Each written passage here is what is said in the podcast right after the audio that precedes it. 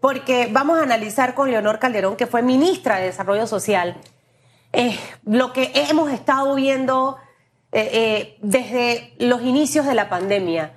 Y, realmente no es justificar, pero muchas familias perdieron ambos los trabajos. Eso genera una situación de estrés en la casa. Quien no lo vive no va a entender lo que yo estoy diciendo.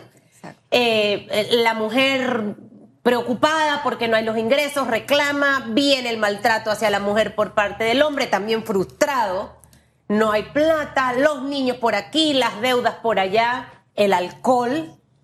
Eh, muchos han recurrido al tema del alcohol para tratar de relajarse. El tema es que siento que no hemos hecho mucho y, y cada día vemos cosas más complicadas. Hombres que a veces no respetan cuando una mujer dice se acabó.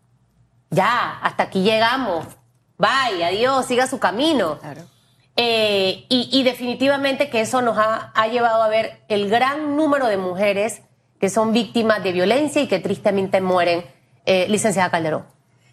A ver, Susan, eh, la pandemia no nos trajo ningún problema nuevo, pero la pandemia puso sobre el tapete problemas que veníamos a, bueno, sí nos trajo algunos problemas nuevos, pero sobre todo reveló, develó, es la palabra más apropiada, los problemas que la sociedad panameña venía sufriendo y veníamos todos sufriendo. El tema de que vivimos en una sociedad patriarcal, en una sociedad realmente machista, sigue siendo una sociedad machista.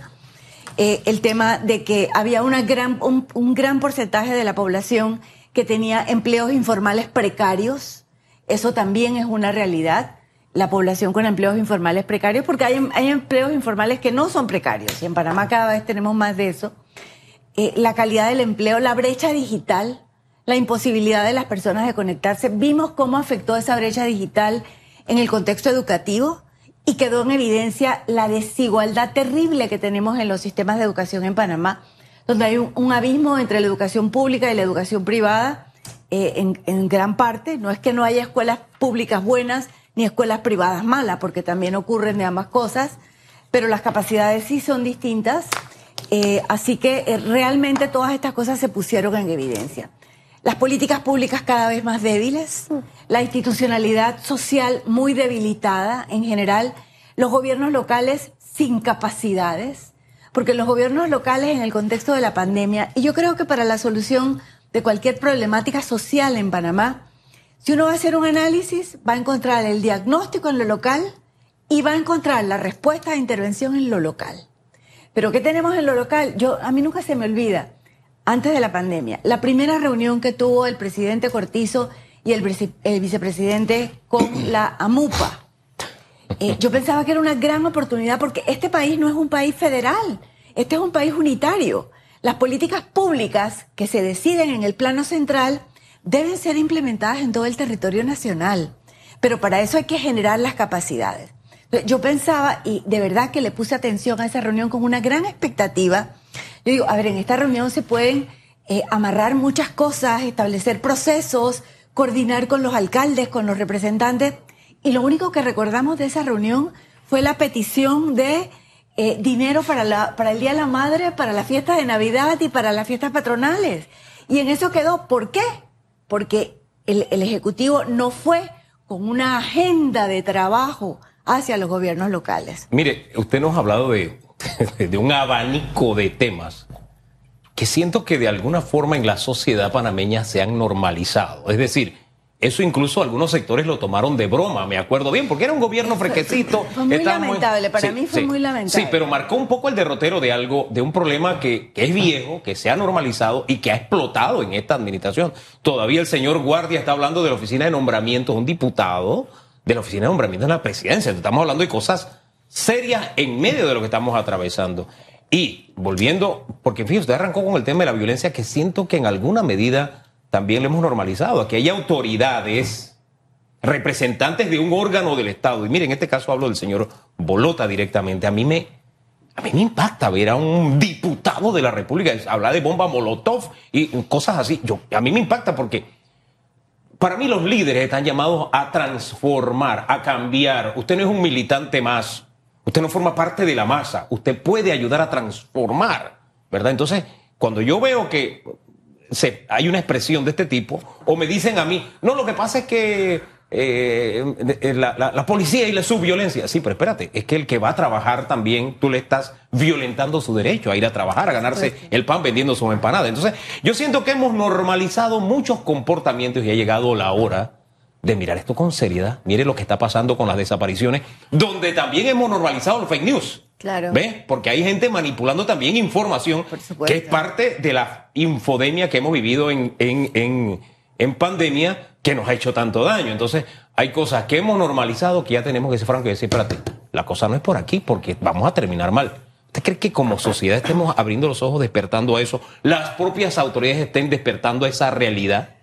Yo, quisiera creer que sí, o sea, yo creo realmente que, que, esta situación que está exacerbada en muchos aspectos críticos de la sociedad y también en los momentos que estamos viviendo, donde hoy día es muy difícil ocultar algo, donde todo se sabe, donde rápidamente las noticias corren, donde la población puede opinar, puede decir, puede aportar, eh, todos estos elementos hacen que no podamos seguir mirando para otro lado. A mí me ha tocado en los últimos años trabajar en varios países de la región. he trabajado en El Salvador, en Guatemala, en México, he estado bastantes años afuera. Y realmente siempre me llenaba la boca cuando estaba en estos países, cuando veía estos crímenes horribles y cosas, decía, en Panamá no pasan esas cosas. Y ya cada vez estoy más cerca de no poder seguir diciendo eso nunca más porque ya aquí hemos visto agresiones brutales contra mujeres, hemos visto descuartizamientos, hemos visto crímenes horribles y estamos viendo desapariciones. Que ahora en, los últimos, en las últimas horas, de repente que apareció una aquí, que apareció otra allá, que apareció... Yo creo que esto, yo no dudo que el Ministerio eh, de Seguridad esté tratando de hacer algo, el Ministerio Público también, eh, no lo dudo. Pero yo creo que cuando se pone una situación de este nivel de alarma, la población tiene derecho a saber cómo van los procesos. No queremos detalles de los casos. Claro. Eh, entendemos, pero, pero, y tampoco es morbo, ¿ah? Y tampoco es información.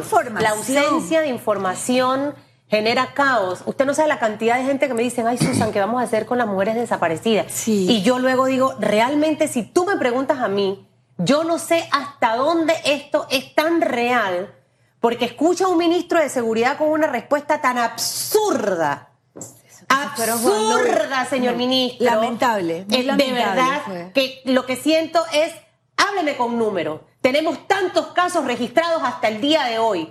De los tantos, esto fue por esto, esto y esto, y aquellos de esto. En total nos quedan cinco o tres o cuatro casos de mujeres que están desaparecidas y las investigaciones están andando. Y estos son los expedientes. Usted mencionaba dos detalles importantes. Este último, que creo que es fundamental, el tema de mantener a la población comunicada y no solamente en estos casos, el tema de las políticas públicas que nos hemos quedado cortos en, lo profundo, en, en donde realmente está la solución a estos problemas y que ahí no hemos hecho nada. Ok, que pasó esa reunión y no presentaron nada, pero después, ¿qué pasó?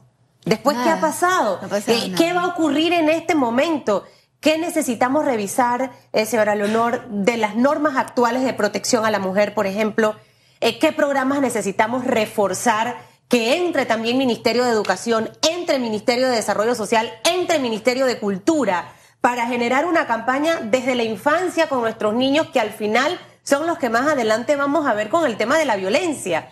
Eh, y básicamente, en cuanto a las normas de castigo eh, a aquel agresor, ¿en qué hemos avanzado? ¿Qué nos, qué nos hace falta realmente por hacer en este momento coyuntural? y obviamente con el tema de comunicación hacia la población, tanto para docencia y como para informar de lo que ocurre.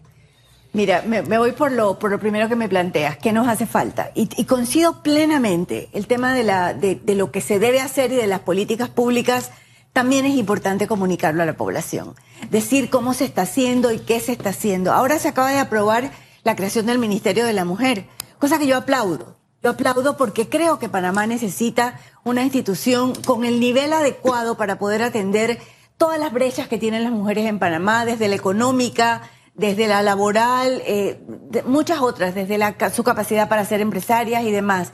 Pero bueno, esperemos que este nuevo ministerio, que está llamado a tratar de diseñar y aplicar estas políticas públicas, realmente esté constituido por personal idóneo, por, personal, por mujeres u hombres profesionales panameños de muy buena calidad, que los hay y de sobra vinculados con la problemática de las situaciones de la mujer y que no se use otra vez como un botín político y que tengan que pasar estos nombramientos. Yo creo que el INAMO actual tiene algunos mecanismos interesantes. Por ejemplo, la directora del INAMO, según la ley que lo rige, tiene que ser escogida mediante una terna en la que participan el Consejo Nacional de la Mujer, que tiene organizaciones de la sociedad civil. Y de esa terna, que tiene calificaciones muy estrictas, se decide y se le manda al presidente tres personas absolutamente idóneas. ¿Por qué no aplicar eso para todos los cargos directivos del nuevo Ministerio de la Mujer? Que sean personas con capacidad y debería ser para todas las instituciones públicas. O sea, el servicio público en otros países es algo muy serio. Es algo que usted hace una oposición para poder llegar a un cargo de funcionario. Este tipo de cosas son, son muy importantes. Sí hay que revisar muchas normas, pero sobre todo, Susan, hay que cumplirlas. Es verdad. Panamá tiene un paquete normativo en materia de género y de derechos bastante, bastante bueno. Mira, si nosotros nos vamos a la ley 4, que ya tiene 20 años de ser aplicada, yo me atrevería a decirte, la ley 4 es la ley de, de, de, de derechos integrales de las mujeres es la, ley más completa, que sigue siendo una ley muy completa. Si tú la ves en el contexto latinoamericano, es una de, las leyes más completas, pero ni el 50% se cumple. O sea, no hay capacidades para cumplirlas. Fíjese que en esa línea... Solamente uno, eh, recordarnos siempre que las leyes son solo un punto de partida, no un punto de llegada. Cuando se aprueba una ley, se abre un camino. Hay que cumplirla, señores, hay que cumplirla. Hay que cumplirla y es perfectible, porque toda obra humana es perfectible. Aquí hemos traído esquemas de cultura de paz que han funcionado en otros países que lo que menos han causado es paz. Porque la solución de los conflictos, y hablo de a nivel barrial de entre vecinos, en vez de solucionarse han traído todavía más conflictos. ¿Por qué? porque no se ha logrado ese entendimiento, si hay preparación, en fin, el problema es complejo, lo que tenemos que hacer es analizarlo y buscarle una solución. ¿Solución como cuál? Mira, a mí me quedó la que presentó la señora Marcela Galindo, ahí donde usted está sentada. ¿Por qué? Porque fíjese cómo le, planteé el tema de la violencia. ¿Está la sociedad consciente de lo que está haciendo? ¿Mm? Por ejemplo, en mi casa, el hijo por ser varón no tiene derecho sobre la hija por ser mujer. Estamos ahí, al mismo nivel. Ni ella contra él, ni él contra ella. Eso no puede ser así. ¿Por qué? Porque al final los hijos son producto de lo que nosotros los padres, y con una sociedad como la panameña principalmente, las madres hacen. Desde chiquito enseñarles de que, este es mi gallo, amarren a sus gallinas. No, no, no, espérate, cambien la mentalidad tuya. Eso no, eso no es así. Un hombre, una mujer. Somos pareja, somos. Uno para uno. Y esa tenemos que dejar de promover eso. No, hazle el desayuno porque él es tu hermano. No, no es así. Las cosas tenemos que cambiar ese tipo de mentalidad. Y me gustó la forma en que ella lo planteó porque ella dijo, cuando le hablamos del tema de igual trabajo, igual salario, ella dijo, nosotros vamos a cometer ese tema. Pero no va a ser una mesa de mujeres, va a ser una mesa de hombres y mujeres para solucionar un problema. Porque al final es un problema que tiene la sociedad y que como sociedad, hombres y mujeres tenemos que enfrentarlo, corregirnos y lo que corregimos, lo que corregimos, tener la capacidad de seguirlo corrigiendo. Así es. Mira, y, en este tema que tú acabas de mencionar, el tema de la, de la igualdad salarial y demás, por supuesto que promover una verdadera igualdad salarial y una equidad laboral eh, beneficia a las mujeres, pero sobre todo beneficia a la sociedad. Y hay una razón fundamental. Las mujeres somos el segmento con mayor de la población con mayor años de educación el segmento más escolarizado, el segmento más educado de la población. El país no puede darse el lujo de perder eh, que ese porcentaje de la población, que es un poquito más de la mitad, aporte todo lo que pueda, todas sus capacidades al desarrollo nacional. Entonces sí, efectivamente eh, es, un, es algo para beneficio de toda la sociedad. Cuando comencemos a ver los temas de las mujeres como temas de interés nacional, y no como tema solamente de las mujeres, vamos a estar abordando todo lo demás. Y por eso es una institución que tiene que ser tratada con toda la relevancia que la problemática tiene para el país. Eh, y efectivamente yo estoy totalmente de acuerdo con ese concepto. Queremos una sociedad iguales en derecho. Hombres y mujeres no somos iguales ni pretendemos serlo. Así es. Pero somos ciudadanos iguales en derechos y tenemos la misma capacidad para poder ejercer los derechos. Las mujeres tienen ventaja en este momento porque se están preparando más, porque están estudiando más, porque la estructura social que hemos construido en Panamá ha colocado al hombre a que, bueno, se conforme eh, con poco. Y la mujer aspira más. Que ya hace muchos más. años, ya hace Sí. muchos años, como 15 años por lo menos, por lo menos, Sí. tal vez más, de la Universidad de Panamá egresan, Sí. no ingresan mucho más mujeres que hombres. En este momento la relación es 69% a 31%. Está, está 3 a 1. egresada, Está 3 a 1. Está 3 a 1. Los hombres que se 3 a pongan los 1. pantalones y hacer lo que nos toca hacer. Está 3 estudiar, a 1. prepararse.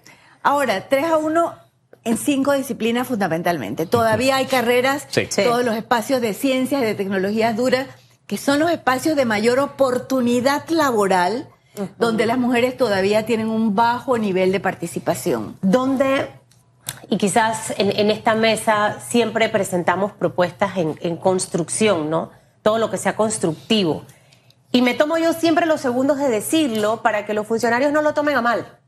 A mí me encanta escuchar cosas que me ayuden a hacer mejor mi trabajo, que me ayuden a ser mejor persona, mejor mamá, etcétera, etcétera. Así que esa es parte de la humildad que realmente debemos tener como seres humanos. Ministerio de Desarrollo Social en este momento, eh, el Instituto de la Mujer y el mismo órgano ejecutivo. Eh, no sé si in- incluir ahí al Ministerio de Cultura, que me parece que tiene muchos temas relacionados con el tema de educación, al igual que me educa. ¿Qué hacer en este momento? No dejar, porque ya aparecieron, se perdió la fiebre, viene otro tema, perdimos la oportunidad, dentro de tres meses la vuelvo a tener aquí sentada a usted o a otra destacada invitada y seguimos en el mismo cuento. Si en este momento hubiese que accionar algo a corto y mediano plazo, ¿qué debería hacer, licenciada Calderón? Seguir trabajando el empoderamiento de las mujeres, trabajar las alertas en los niveles locales, que cada municipio tenga al menos una persona con capacidad de asumir estos procesos, fortalecer las oficinas regionales. Yo siempre voy a insistir en lo local y en lo institucional porque creo que es lo que queda. Fortalecer, fortalecer las oficinas eh, del INAMU a nivel central, pero para eso, eso no se hace solo con palabras. Para eso tiene que tener presupuesto, tiene que tener capacidad de nombrar personas con las competencias adecuadas. Yo le quiero decir que en esta pandemia eh, algunas instituciones han hecho cosas. El INAMO, por ejemplo, está fortaleciendo sus oficinas eh, a nivel territorial, está creando unos servicios de autonomía económica de las mujeres eh, y eso también es importante porque las mujeres, muchas mujeres víctimas de violencia se aguantan a su maltratador por una relación de dependencia económica. Pero cuando la mujer tiene capacidad de poderle dar de comer a sus hijos, de poder atender su familia, ella no se va a aguantar con la misma facilidad. No digo que eso sea todo, porque la- la- la- las rutas de la violencia y de la opresión pueden ser muchas, pero va a tener menos riesgo de poder ser una persona. Y también hay algunas cosas que el Ministerio de Trabajo, que yo también incluiría en esto, porque es muy importante, cuando la mujer tiene una autonomía de generación de ingresos, tiene menos riesgo de ser víctima de violencia. En este periodo se han creado dos, una es política y la otra creo que es una norma muy interesantes en el área laboral. La política de empleabilidad femenina que lanzó Mitradel, que como dijimos es el punto de partida, tiene que cumplirse.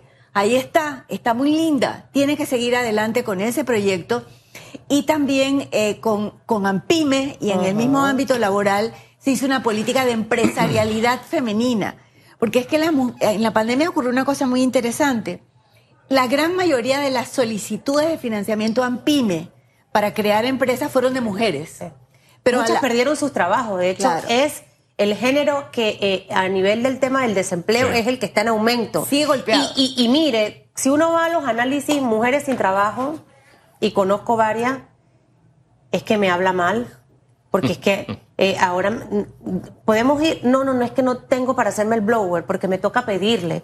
Y cuando le pido se molesta. Por eso yo siempre le insisto a todas las mujeres que ustedes tienen que tener su trabajo, sus ingresos. Lo acaba de decir una especialista, yo no soy especialista en estos temas, que eso minimiza el tema de riesgo de violencia, ya sea verbal, psicológica o física. Entonces, deje de, de- y también a veces se acostumbran y están en esa zona de confort eh, y se acostumbran a esa pedidera y lo rico que es que si yo me quiero comprar algo, me lo compro con la plata que yo sudé y me esforcé a trabajar. Eh, hay que empoderar a la mujer y a la niña desde chiquita. Desde Mire, yo soy así porque a mí mi papá me empoderó desde niña.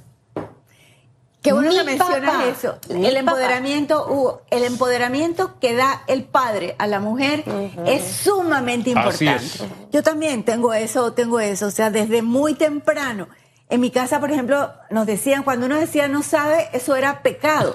Y decían, no puede. Perdón, eh, cuando uno decía no puedo, era pecado. Mi papá nos corregía y decía, no sabe. Y lo que no se sabe se, Se aprende. aprende. Nunca más vuelva a decir no puede. Y eso, tú te acostumbras. Y yo recuerdo muy bien la primera vez que yo fui a una entrevista de trabajo, mi papá estaba enfermo de una enfermedad de la que murió. Y yo le dije a mi mamá, si me preguntan si sé hablar chino, voy a decir que sí, porque el primer día de trabajo hablo chino. O sea, Oiga. es que, o sea, es confiar, confiar, en que tú en uno puedes. mismo. Hay que confiar en uno mismo, mire, se lo dice un abuelo de cuatro nietas. Viene en camino alguien, no sé si será nieto o nieta, no sé. Cinco hijas. Y de verdad que lo que siembra el hombre en el corazón como padre de sus hijas y de sus hijos es único. Por eso sí, sí. llamo la atención a que este es un tema que tenemos que abordar como sociedad, hombres y mujeres. Mire, aquí estoy viendo el video del área boscosa donde la policía y la procuraduría están encontrando el cuerpo de otra mujer que fue víctima de una mujer, Sí. ¿verdad? En este, este, este oleaje de desapariciones y de violencia. Que es un tema donde muchos quieren verlo incluso de manera sexista. No, este es un problema social, Social. que tenemos nosotros como panameños y panameñas que enfrentar. Esto no tiene que ver con corrientes ideológicas, son vidas humanas. Pare de contar. Y las estamos perdiendo. Son valores nuestros que tenemos que cuidar, porque el valor más grande es el valor de la vida. Leonor, qué bueno conversar con usted esta mañana. Gracias por habernos No, acompañado. muchísimas Sí, gracias. Siempre tiene que repetirse, tiene que repetirse porque Muchísimas creo que hay que profundizar mucho sobre esas políticas públicas y, y- y- y cosas que se pueden hacer. Eh, eh, empujar, ¿no? Un poquito ahí esa, esa presión y después hablamos también de política porque nos quedamos Sí. ahí cortos y toda esa cosa. Bueno, y además yo lo felicito porque hay que seguir con el dedo en el reglón. Ustedes, la imagen y la voz pública tienen una gran responsabilidad. Así es. Y el, el seguir siempre diciendo que no podemos normalizar No puede las cosas malas que nos pasan es un gran aporte a, a la, a la opinión pública y a la sociedad. Así que de verdad, gracias. Gracias a usted por haber estado aquí esta mañana. Usted siga con nosotros también en sintonía porque en segundo regresamos.